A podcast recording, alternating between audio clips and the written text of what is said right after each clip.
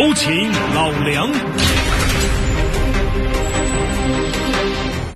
在华语电影发展如此快速的今天，我们却十三年无缘奥斯卡。奥斯卡最佳外语片的争夺日趋激烈，原本送选的电影《狼图腾》为何被驳回？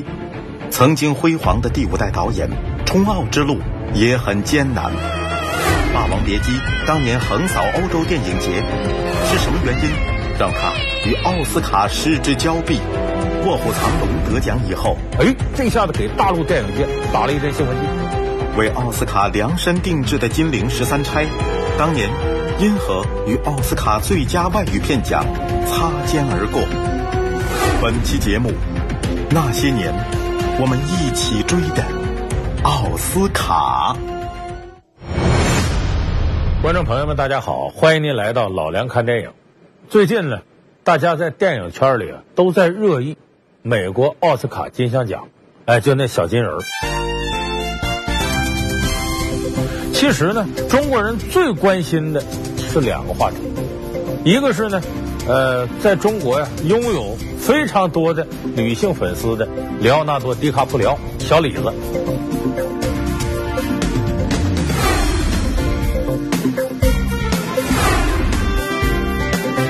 是不是能够在二十二年奋斗之余，能够得到奥斯卡最佳男主角，得到这个影帝？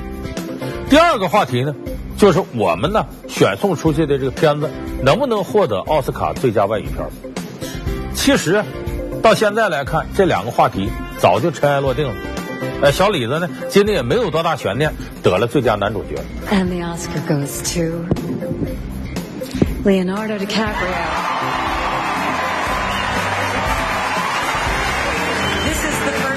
Oscar and sixth nomination for Leonardo DiCaprio.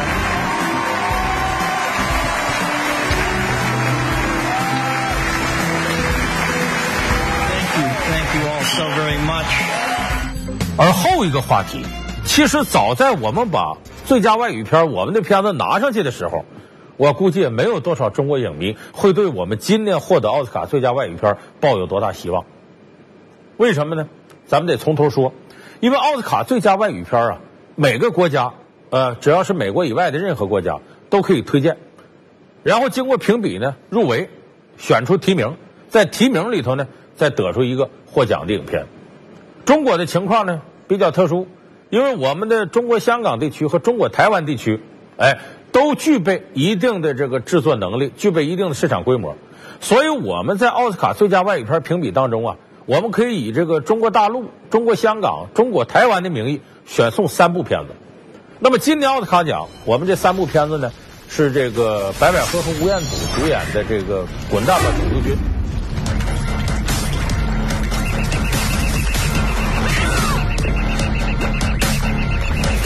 也不能乱动啊，不然就得多扎几次，更受罪。第一次收车，妈妈看你就习惯了。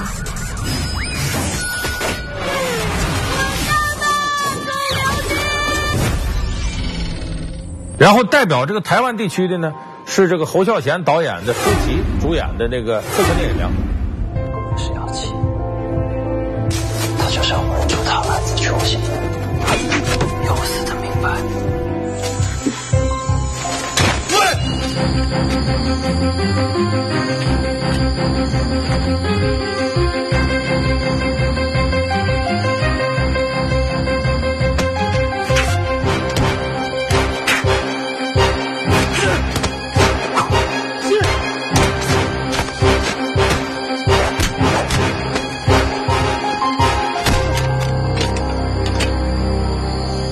代表香港呢是彭于晏主演这个《破风》。活在这个竞争的世界，输赢就是现实。我是职业车手，跟你不一样。最后三十名，如果这只兔子当你的破风手，你就去跟志远斗到底了。给啊给啊给啊给啊给啊！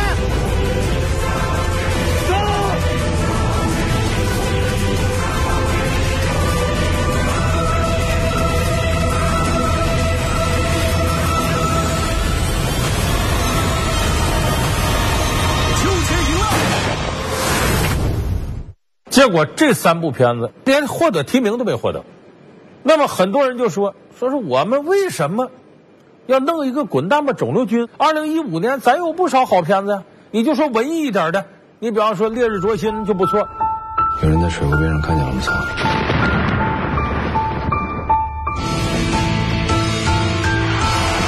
每个人心里都有那么点脏事儿，硬着事儿烂肚子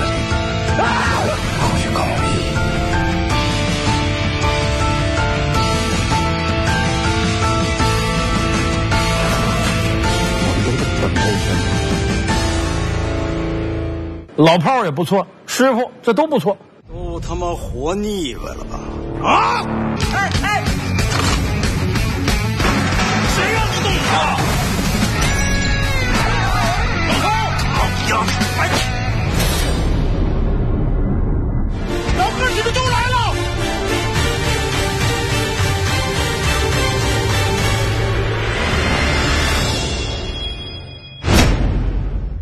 怎么非弄一个白百合演的《滚蛋吧肿瘤君》就把这片子送上去了？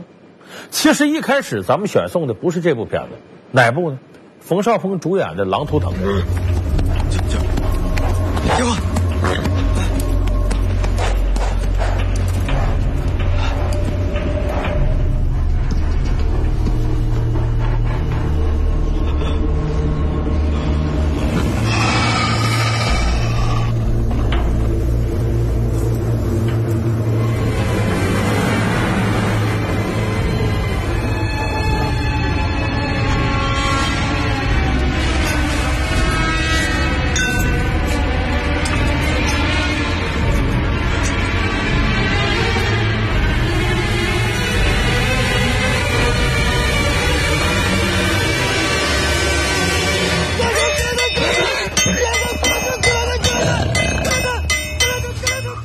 狼图腾》这个片子，为什么说送上去人给退回来了呢？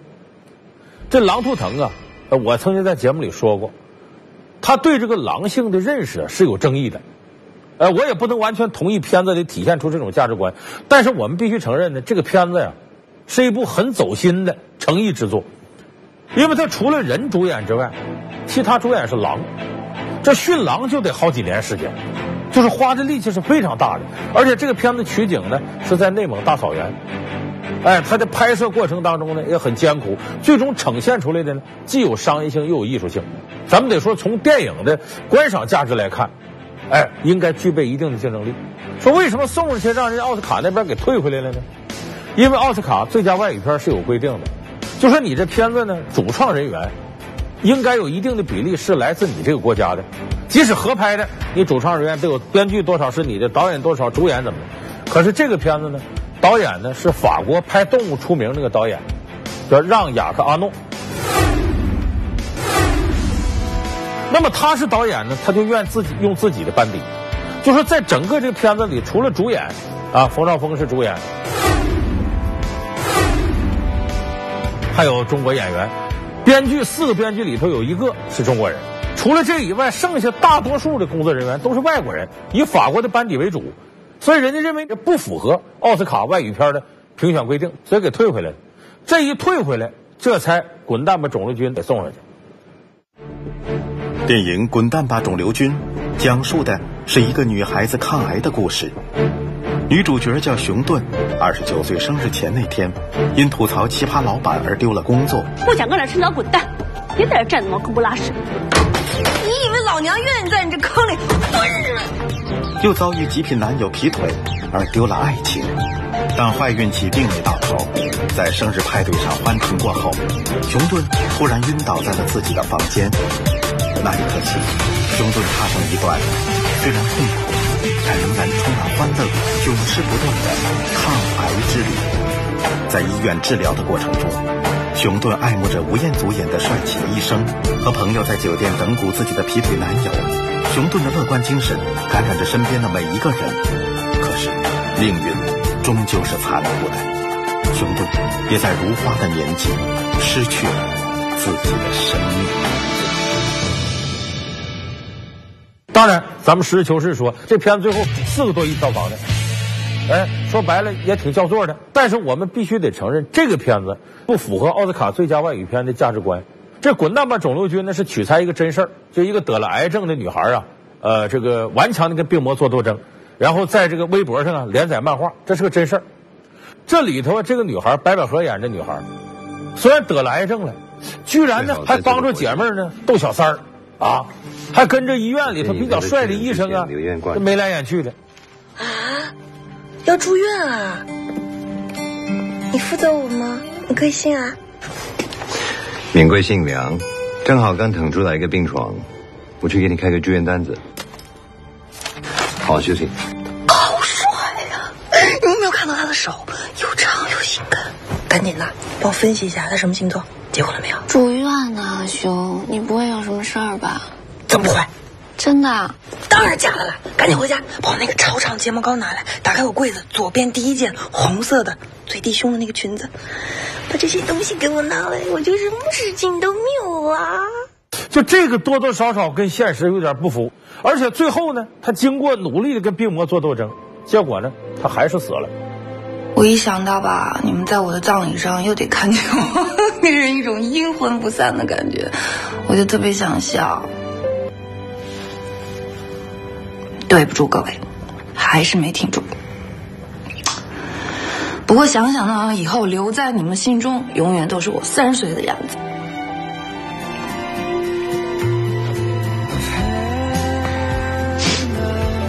以后我们在天上见的时候，我看起来比你们都年轻。想到这一点，我还挺知足的。我这趟列车已经到站了，但是你们还没有。一定要好好的、精彩的继续活下去。要记住，爱和被爱是这个世界上最重要的事情。呃，要要永远坚持。我也没有离开你们，只是换换一种方式，继续活在你们的生命里面。就这里头，希望和失望交替到一块儿，看完让你心里很沉。就这一点和奥斯卡最佳外语片的评选标准是不符合的。因为奥斯卡评委很偏爱什么，像《阿甘正传》这样电影，无论这主角吃了多少苦，遭了多大罪，最后呢，他依然有希望存在，就给人以希望。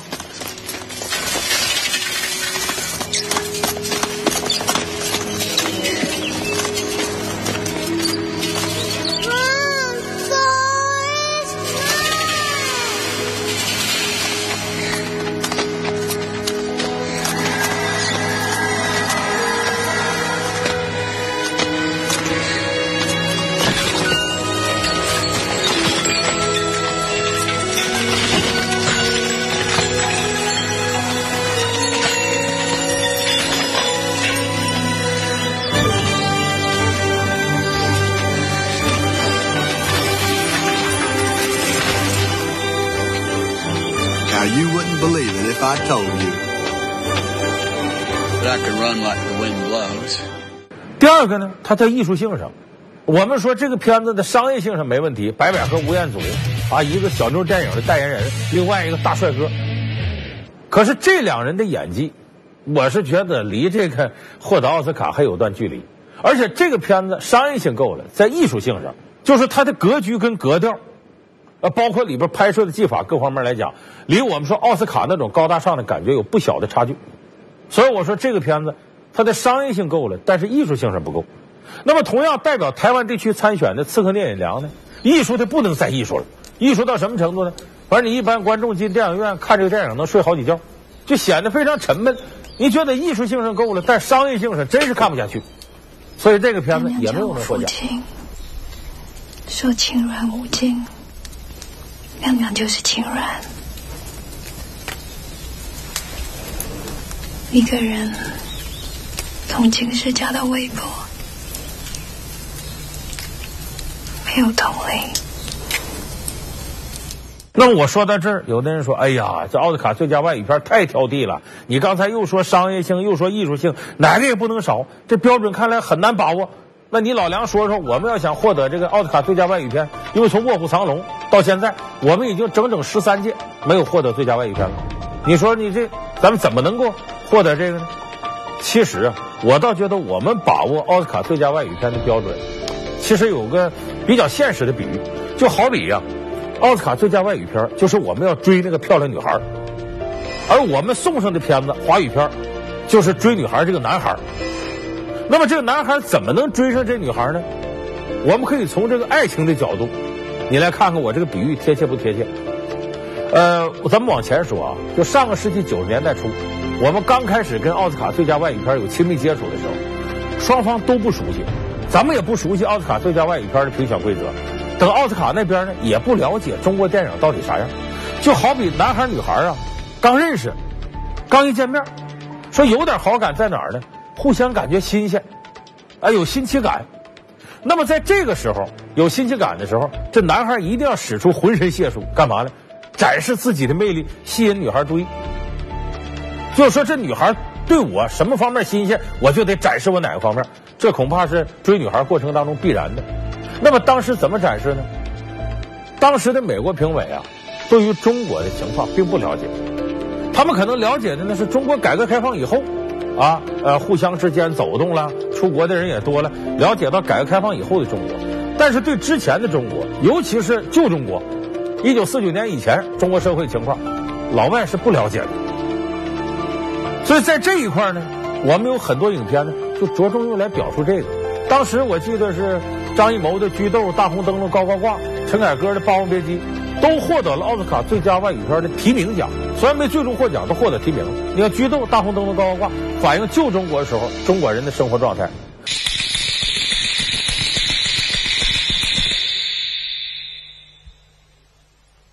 怎么样？点灯捶脚，到这会儿你接出点意思来了吧？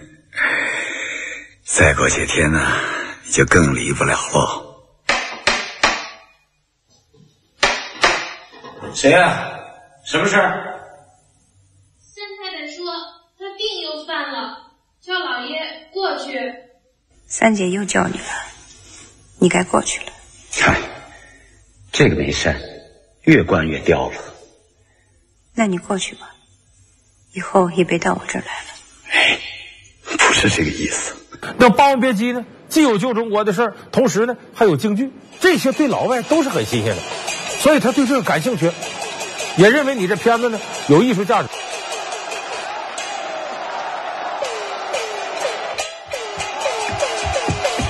范老板，经济风吹半天了，您再紧把手。知道了，知道了，我先亮一嗓子，让他们知道票没白买，不就得了？哎哎。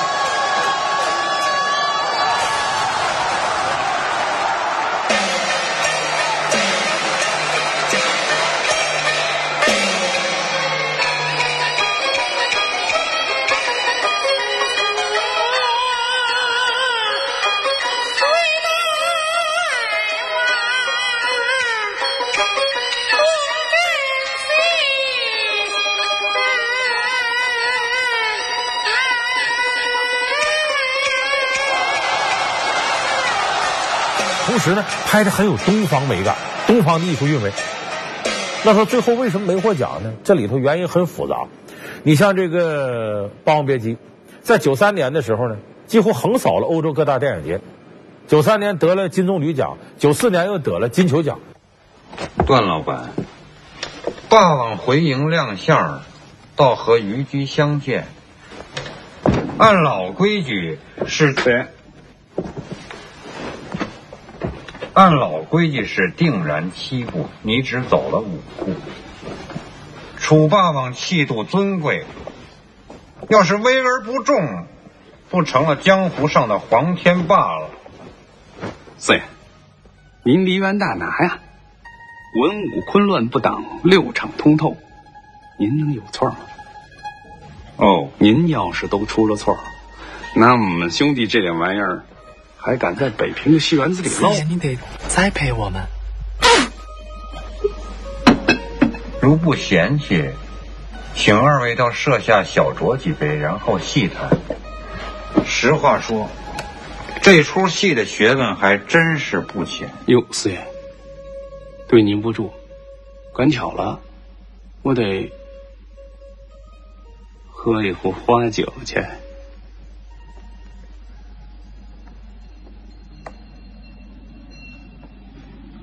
另有雅趣。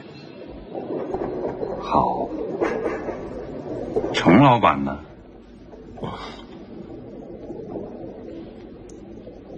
嗯，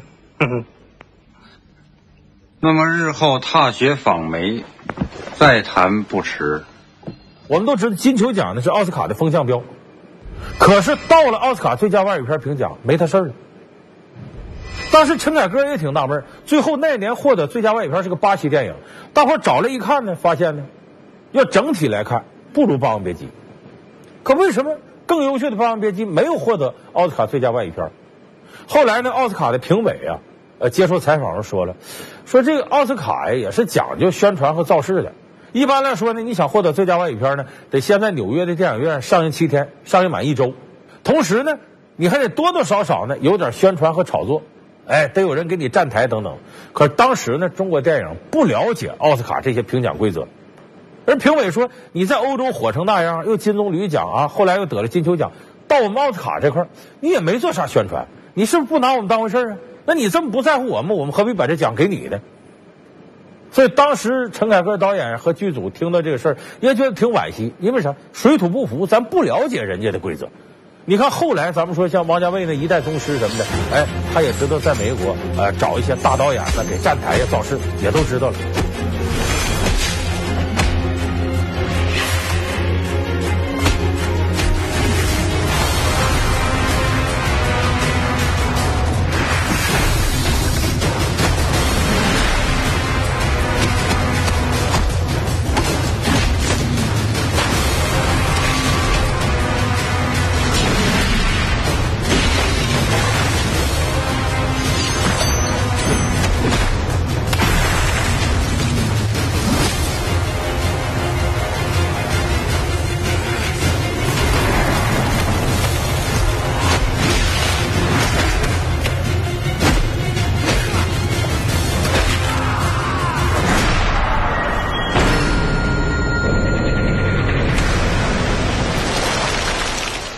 如果当年陈凯歌的《霸王别姬》要是通晓这些规则的话，可能我们会早于《卧虎藏龙》早七年就能获得奥斯卡最佳外语片，所以这是个挺遗憾的事儿。那么与此同时呢，还有另外一件事阻挠了我们在这方面发展，就是当时送去的片子呢是展示啊旧中国的题材比较多，这个在国内引起舆论的很大反弹，说咱们中国新中国有不少地方很好，你为什么反映旧中国呢？为什么不反映新中国这个蓬勃向上好的东西，非反映我们过去那些旧中国不好的？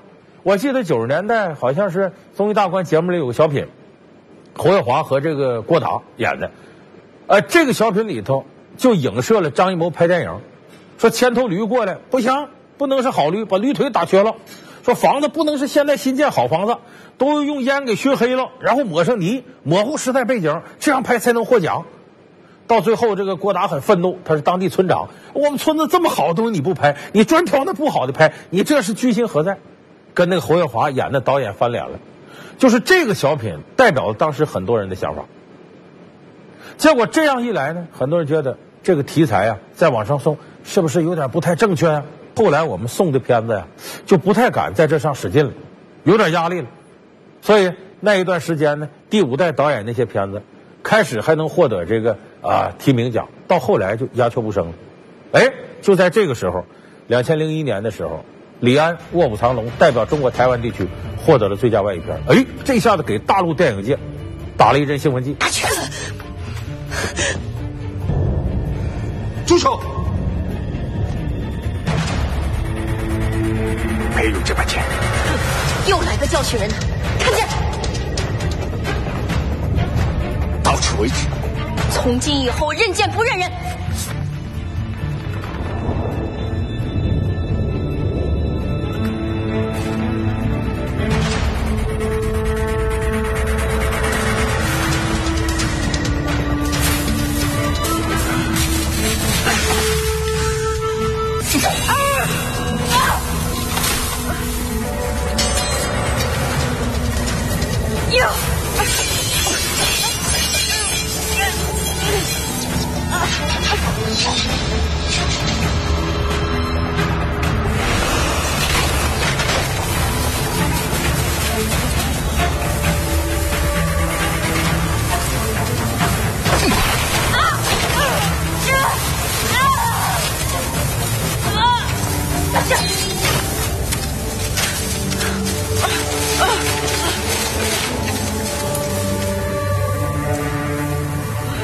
看来喜欢练武术的，咱就照这目的来吧。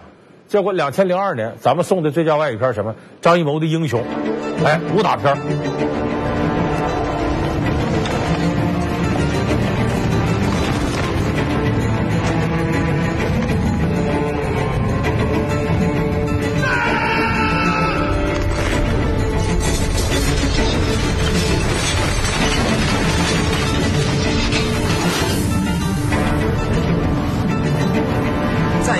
县亭长无名，捉拿赵国刺客到此，恳请单独一战。此人是大王通缉的要犯，既在此地现身，我当就地擒拿。在下与刺客曾有言在先，要单独决一胜负。如在下不能取胜，再有劳将军援手相助，望将军恩准。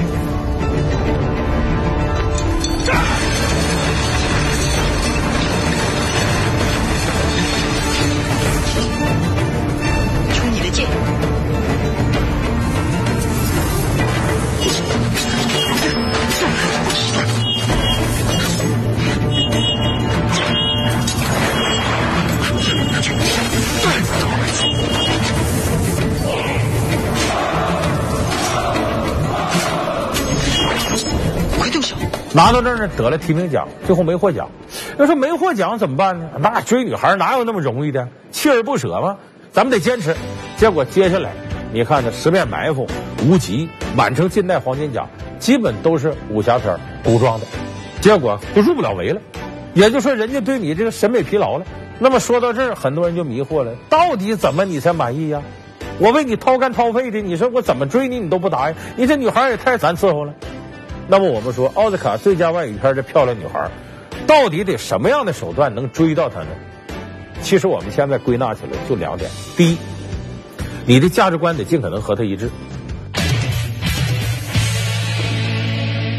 就像我们现在说两口子过日子，往往不说是情投意合多少，要真过日子，走进婚姻能长久，俩人的价值观得大致相同。哎，这一点我相信有婚姻生活经历的朋友一定能理解。哎，我说的什么回事？就第一个价值观，你得跟他趋近；第二个呢，你得商业性和艺术性上都兼顾。你要满足这两点，我觉得咱们离获奥斯卡最佳外语片就很近了。说具体咱们分析起来，第一个价值观是怎么回事？我举个例子啊，当年呢，张艺谋还有一部片子冲击了奥斯卡最佳外语片，结果一点动静没有，哪部？《金陵十三钗》。张艺谋的《金陵十三钗》是我国抗日题材电影的一个突破，讲述了1937年日军入侵南京，战后南京化为废墟，众多中国军民被逼逃离，其中被困的有一批教会学校女学生。为保性命，女学生们躲进了温彻斯特教堂，而随他们一起来到的还有十四名风尘女子。老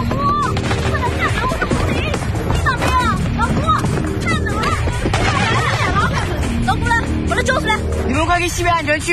哪个开安全区啊？我们找老姑哎。老姑他不在。怎么不在啊？你走开。然而，教堂的墙壁并不能阻挡日军的铁蹄。为了保护女学生年轻的生命，妓女挺身而出，代替女学生去日本军营参加所谓的合唱表演，用自己的命换了那些孩子的性命。金陵十三钗体现的是什么呢？是指这个日本鬼子攻占南京之后，一群妓女自我救赎的故事。你看，在我们的观念里头，这个从这个宋明理学以后啊，呃，中国人对女人判断，饿死是小，失节是大。说白了，你这要是妓女，下九流、下贱的女人，妓女要想自我救赎，非得在灵魂入手，因为你身体是肮脏的，我瞧不起你。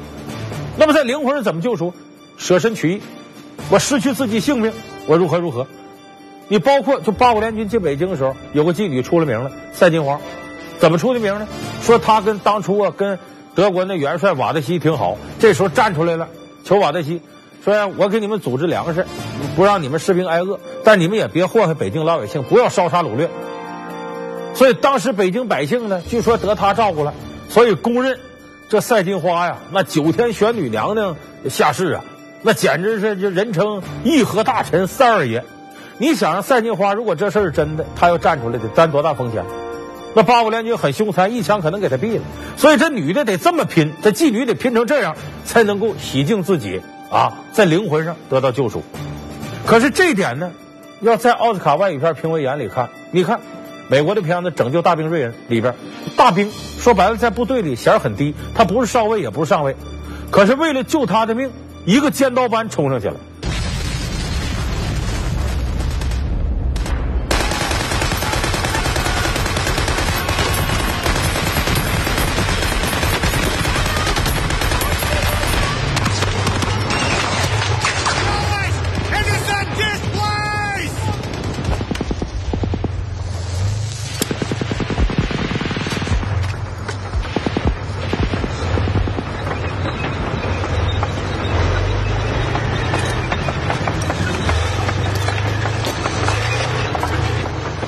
说白了，整个的精英团队来救一个屌丝，为啥呢？大兵瑞恩是家里最后一个儿子，如果他要死了，他家里怎么的？这是美国的基本价值观和人文观念，就每一个人的性命都值得尊重。所以这就是我说在价值观上双方之间的这种差异。再一个就是商业性和艺术性。奥斯卡呢，它其实的评比呢跟欧洲电影标准不一样。